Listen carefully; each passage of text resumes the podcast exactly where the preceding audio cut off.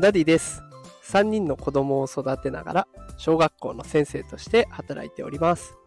このテクラジでは AI や NFT を使った子育てや副業のテクニックを紹介しております。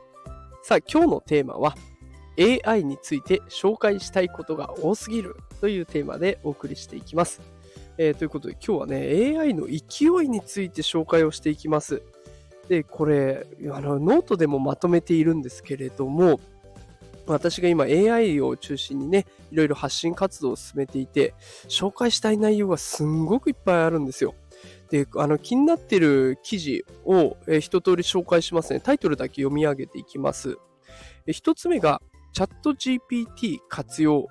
AI 電話システムの試験提供を開始というのがあるんですね。まあ、要は AI 電話システム、AI によって電話の受け答えをしてくれるっていうものが開発されているというところですね。えー二つ目。これは今度、ホリエモンさんが出てきますが、本人ではなく、バーチャルキャラが新事業のアンバサダーに就任ということで、えもう本人じゃなくて AI が作ったキャラクターが新事業のアンバサダーになったということで、まあ、ホリエモンそっくりな人物の画像がサムネイルに出てきているので、おそらくね、これが AI になってるんじゃないかなと。AI が作ったものになってるんじゃないかなと思います。で、まあ、こうやって見てみると、電話とかもうキャラクターが全て人間の代わりをしてくれそうですね。で、それ以外にもまだまだ出てきて、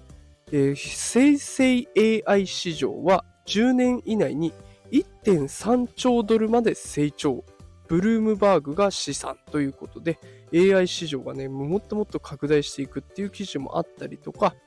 あとは、チャット GPT に聞いてみた2023年おすすめの副業はっていうものもあったりしてね。まあ、これは自分でも出せそうですけれども、これ、うん財経新聞が出しているものなのでね、結構面白そうだなと思っています。で、最後1個紹介したいのが、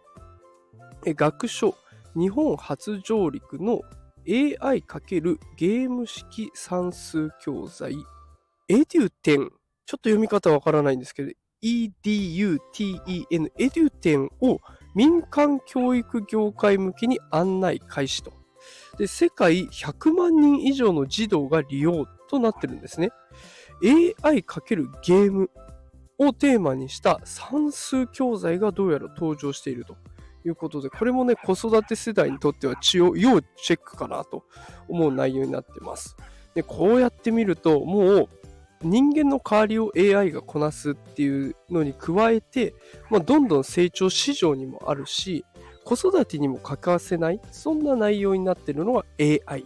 です。でも紹介したいことが多すぎて困ります。犬がワンワンワンワン吠えてるんですすいません。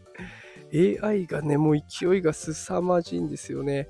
で、ちょっとね、私自身の仕事、もう忙しい時期に入ってきたので、時間が足りなくて、えーそれぞれの記事のね、詳細が紹介できません。申し訳ございません。えー一つずつ時間を追ってね、ゆっくり解説していきたいと思いますので、ぜひ明日も聞いていただければと思います。